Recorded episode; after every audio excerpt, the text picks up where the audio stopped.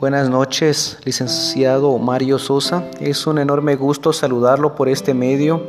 Mi nombre es Ezequiel Lorenzo Ramírez, estudiante de la Universidad Panamericana, sede La Libertad Huehuetenango, de la carrera Profesorado de Segunda Enseñanza Media en Pedagogía y Ciencias Sociales. En este espacio quiero dar mi análisis sobre la tecnología de la información y la comunicación, son las conocidas TICs también sobre la tecnología para el aprendizaje y el conocimiento, eh, las TACs, y tecnologías para el empoderamiento y la participación, las TEPs. Mi análisis de los usos de las tecnologías de la información y la comunicación, las TICs. Sabemos que la incorporación de las nuevas tecnologías en nuestra vida ha cambiado el mundo en el que vivimos por completo.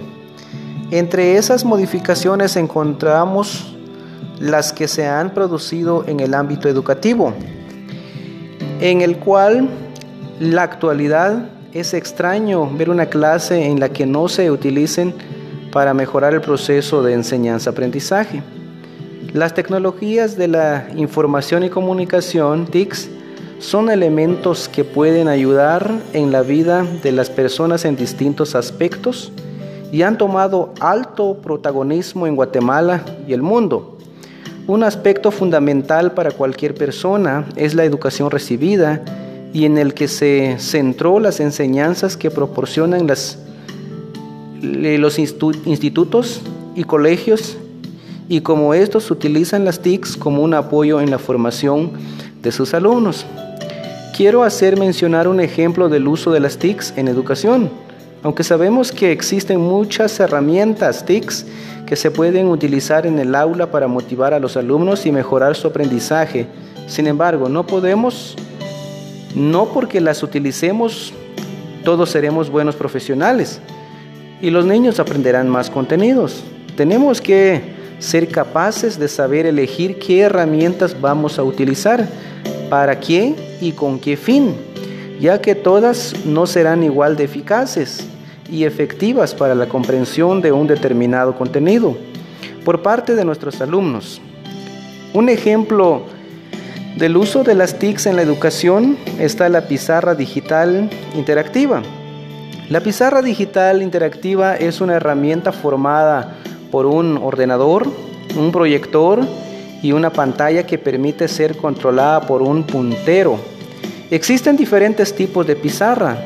La pizarra digital nos permite realizar muchísimas actividades dentro del aula.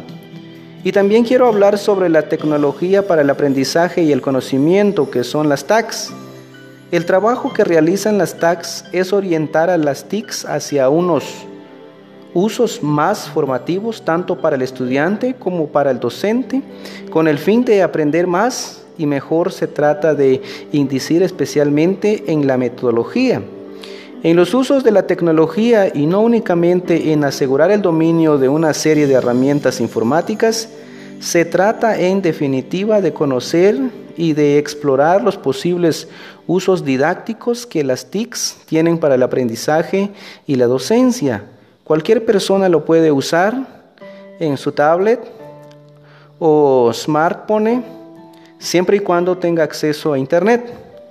Las tecnologías para el empoderamiento y la participación, las TEPS, estos son usados como apoyo para la conexión social de un grupo determinado de personas que comparten sus ideas, intereses y propuestas en favor de un objetivo en común.